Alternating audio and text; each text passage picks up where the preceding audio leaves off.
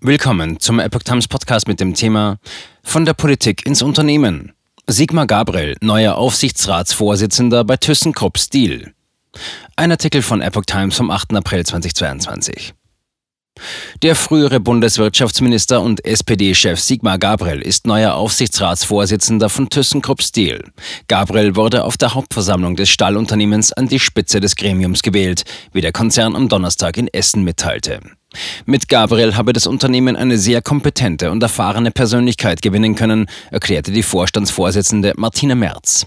Aus seiner Zeit als Bundesumwelt- und Bundeswirtschaftsminister bringe er wertvolle Erfahrungen mit, die für die grüne Transformation von ThyssenKrupp Steel von essentieller Bedeutung sein werden. Gabriel selbst sieht in nächster Zeit wegweisende Entscheidungen mit wirtschaftlicher, industriepolitischer und umweltbezogener Relevanz. Diesen Weg zu begleiten sei eine der spannendsten Aufgaben, die derzeit in der deutschen Industrie zu vergeben sind, erklärte er. Gabriel war vor 2009 bis 2017 SPD-Vorsitzender und von 2013 bis 2018 Vizekanzler. Bereits ab 2005 war er Bundesumweltminister gewesen. Von 2013 bis 2017 war er dann Wirtschaftsminister, ehe er von 2017 bis 2018 das Amt des Bundesaußenministers übernahm.